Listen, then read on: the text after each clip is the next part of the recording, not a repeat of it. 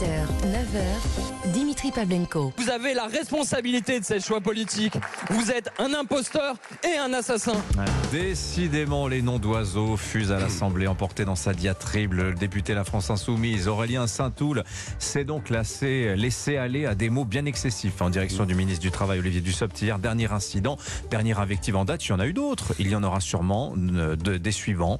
Alors que les Insoumis, hein, sous le feu des critiques du gouvernement, mais surtout de la pression euh, syndicale, ont décidé hier soir d'assouplir un petit peu leur stratégie d'obstruction. Ils ont retiré un bon millier d'amendements pour permettre à l'examen du texte d'avancer. Est-ce que ça suffira pour aller jusqu'à l'article 7, le fameux article 7 qui repousse l'âge légal de départ à 64 ans? On en parle ce matin avec nos deux fines lames du mardi. Bonjour Mathieu Bocoté. Bonjour. Je vais solliciter votre regard de sociologue dans quelques minutes aussi sur la grève des médecins. Je pense qu'il y a des petites choses à dire. François Calfon est avec nous également. Bonjour François Bonjour. membre du bureau national du PS. François, comment vous regardez la multiplication des incidents à l'Assemblée Finalement, la question à laquelle n'a pas répondu tout à l'heure Alexis Corbière, c'est est-ce que c'est une ligne réfléchie et travaillée, une vraie tactique politique, ou bien est-ce que c'est un dérapage, c'est une erreur de débutant finalement de la part d'Aurélien Saint-Toul qui vient d'arriver à l'Assemblée hein? Dans les deux, mon capitaine, hein, il suffit de regarder, euh, puisqu'il n'y a pas de base à LFI, il n'y a qu'un chef, un chef et un effet d'imitation.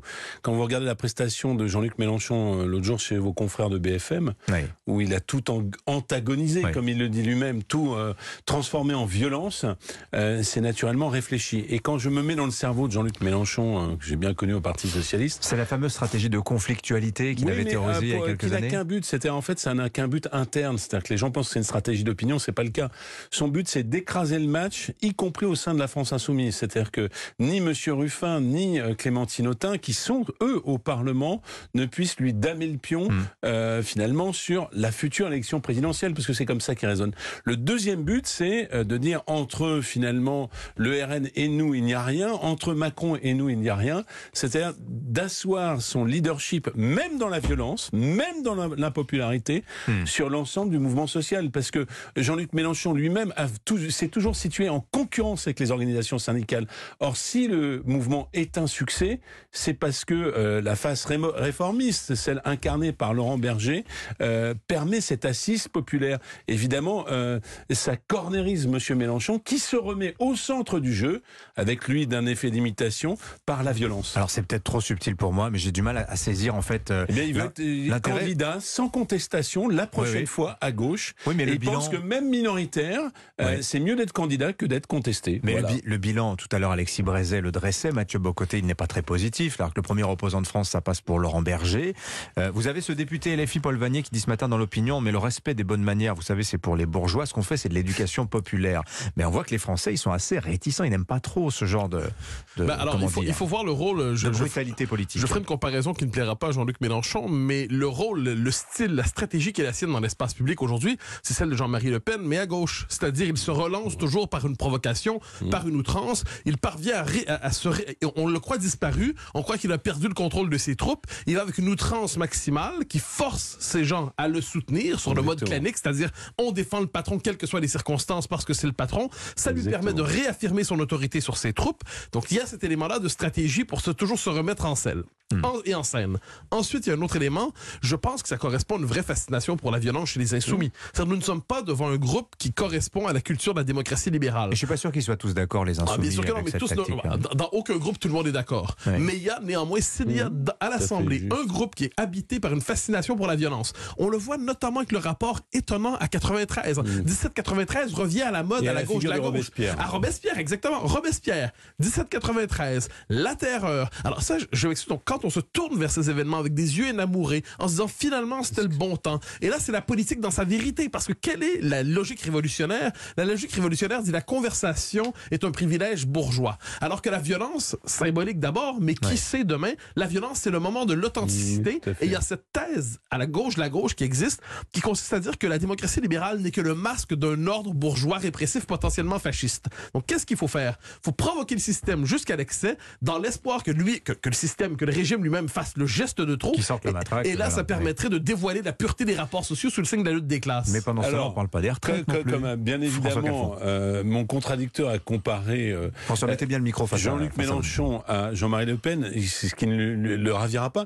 Je le comparais plutôt à Mao Tse-tung avec son, ses gardes rouges, euh, finalement, de la révolution culturelle, que sont tous ces petits Fouquetinville au petit pied, euh, c'est-à-dire ces petits commissaires politiques qui euh, euh, assument une stratégie de la violence. Et on le voit dans le commentaire du commentaire du commentaire, que finalement, la vraie violence n'est pas symbolique, c'est pas celle qui consiste à jouer avec un ballon de foot euh, à l'effigie du ministre. La vraie violence, elle est sociale. Et donc, euh, en bon révolutionnaire, cette violence sociale, d'une certaine manière, est contrecarrée par des militants révolutionnaires. Et je crois que c'est euh, la dimension qu'agite actuellement la France insoumise. Simplement, il y a un petit problème, d'une certaine manière, c'est que leur stratégie jusque boutiste les a mis au banc du reste du mouvement social, et y compris de la gauche.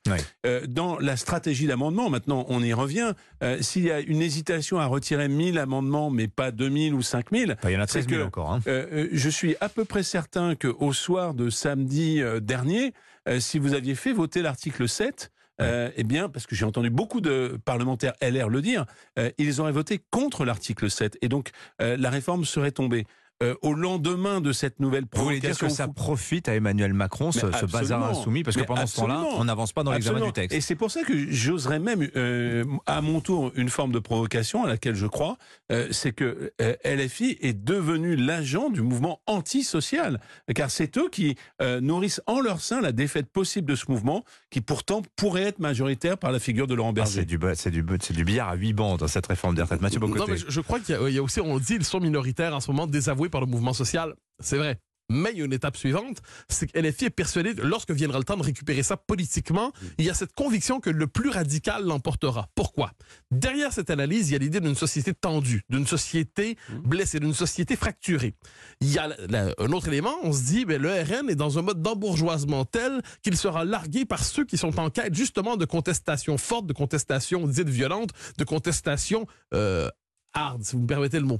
Dès lors, s'ils sont capables de récupérer ce qu'on appelait la fonction tribunicienne, s'ils sont capables de récupérer la- le désir de violence symbolique qui, apparti- euh, qui participe à la société française, ils sont capables par ailleurs de sortir de leur base électorale qui finalement est assez limitée et croit au rythme des changements démographiques. Mais cela dit, ils sont, la, la stratégie pour passer d'un, je dirais, d'une d'une catégorie à une autre, c'est justement cette violence qui est vue comme une capacité de mettre, exercer une emprise sur la société. Moi, je suis fasciné parce que c'est c'est pas de leur point de vue, c'est c'est pas faux, mais ça, on est tellement déshabitu- bi- déshabitués, euh, heureusement, les démocrates libéraux que nous sommes à la violence, que lorsqu'on est devant un groupe qui a, de son point de vue, la violence légitime c'est pas celle de l'État, Oui. c'est celle du parti, du mouvement, du groupe, des, des, des, des- des- de ceux qui ont eu la révélation révolutionnaire.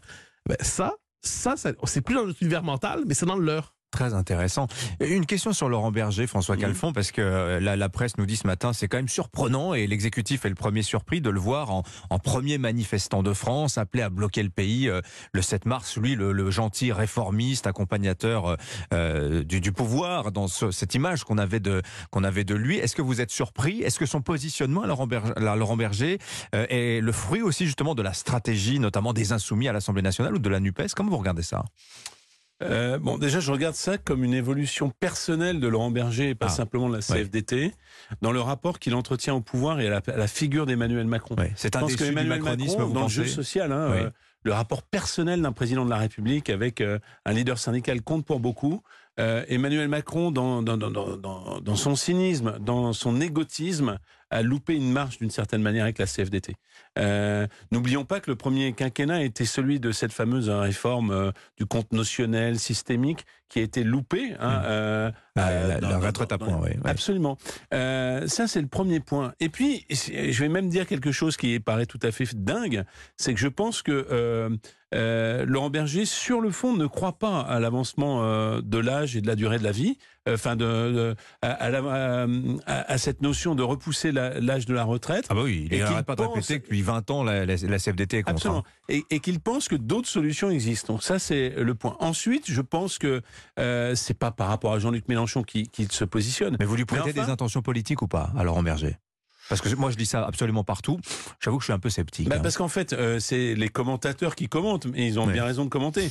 Il y a une béance, c'est-à-dire que vous avez un fond de l'air euh, dans le pays sur le fond des revendications qui est très à gauche. Ouais. Le pays est très à gauche, euh, mais il n'est pas de la gauche de Jean-Luc Mélenchon. Donc Ouais. tout le monde cherche, à défaut de notre parti, une incarnation qui soit une incarnation de la gauche social-démocrate, y compris euh, des 25% d'électeurs d'Emmanuel Macron qui se définissent encore comme des électeurs Bah, de gauche. ça, alors, Je- que je- François voit ses, prend ses désirs pour des Oui, je ne réalités suis pas certain que... le pays soit. À tout le moins, il est peut-être Oui. très à gauche sur Bah, certaines euh, questions et très à droite sur d'autres. Vu de, vu de l'étranger, je parle sous votre contrôle. Ah dire que d'accord. il y a 90% des salariés qui sont contre le passage à 64 ans, pardon, mais Ça- dans l'axe droite-gauche, comme on dit en sociologie, mais c'est vu- très à mais gauche. vu de l'étranger, c'est moins vu comme euh, de gauche que comme français. C'est-à-dire c'est un trait culturel Mais davantage qu'un trait idéologique, c'est un rapport au travail, c'est un modèle bien, mais social.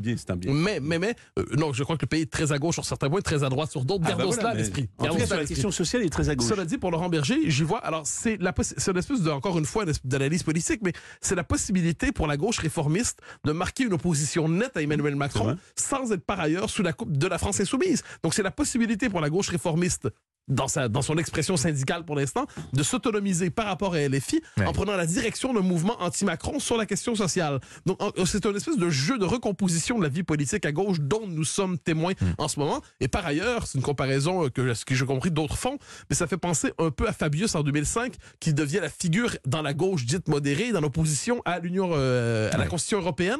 Et aujourd'hui, c'est Laurent Berger, celui qu'on n'attendait pas dans ce rôle, qui devient la figure qui légitime une opposition crédible et raisonnable à la réforme des retraites. Tiens, gardez la parole, Mathieu, sur la grève des médecins. Je voudrais qu'on s'arrête un instant parce que c'est vrai que c'est rare. Ils vont tous être dans la rue, les médecins libéraux, les généralistes, les spécialistes aujourd'hui, euh, pour dire, et c'est ça qui m'a le plus surpris, que euh, les réformes en cours, que ce soit la revalorisation du tarif de la consultation, c'était des insultes, c'était de l'humiliation. Et on entend des médecins nous parler de déclassement, etc. Ces termes-là sont des termes de sociologie. Ça m'a interpellé parce que quelque part, on est au-delà du strict champ médical, Mathieu Bocoté. Alors, il faut lire là-dessus Philippe Deribarne. Philippe Deribarne, qui est un sociologue absolument passionnant et qui a analysé comment, dans le rapport des Français au travail notamment, et ça, il, il y voit, lui, un trait de psychologie nationale, il y a la question justement du statut et la question de l'au- l'autonomie, de donc euh, la- le, côté presque artisanal du travail, c'est-à-dire être maître de son travail véritablement, ne pas être réduit un agent économique, avoir ce- son statut. Avoir ça. Et là, le sentiment de déclassement des médecins, il est symbolique. Finalement, nous ne sommes qu'un rouage parmi d'autres dans l'appareillage médical. Finalement, notre art particulier, le, sa- le, le, le rapport qu'on entretenait non seulement avec les patients, mais notre fonction dans la société, nous sommes finalement dévalués. Nous devenons technocratisés à travers cela. Donc, dans la logique de Diribarne, on pourrait y voir une forme de perte de statut qui entraîne une forme de dévalorisation de leur métier et qui, en dernière instance, donne envie de faire grève pour une journée. Ils disent aussi beaucoup la, la Sécu nous fonctionnarise. Oui, mais enfin, ça, c'est vieux comme, euh, vieux comme les médecins libéraux. Euh, je, je filerai euh, effectivement la parabole sur la perte de statut. Euh, quand j'étais gosse, le notable, hein, qui allait au Rotary Club, qui allait dans le Nord en, en vacances au Touquet, c'était le médecin libéral. Ouais. C'était le notable, c'était d'ailleurs le maire du village. Et, et à gauche, c'était l'instituteur. Et, et la perte de statut, elle est là, j'ai envie de dire, puisque dans euh, finalement euh, la médecine moderne, la médecine moderne, elle est hospitalo-centrée. Quand vous prenez euh, euh, des traitements extrêmement complexes contre le cancer, c'est pas le médecin libéral qui vous distribue du doliprane et de l'arrêt maladie qui le fait. Euh, donc il y a là un déclassement euh, réel. Et puis je n'oublie pas l'aspect économique. Pardon, mais 25 balles, je disais volontairement 25 balles pour une consultation. euh, quand le plombier payé. vous prend 50 balles, Ouais. euh, il y a un déclassement objectif. François Calfon, Mathieu Bocoté sur Europe 1. Merci messieurs. Bonne Merci. journée à tous les deux.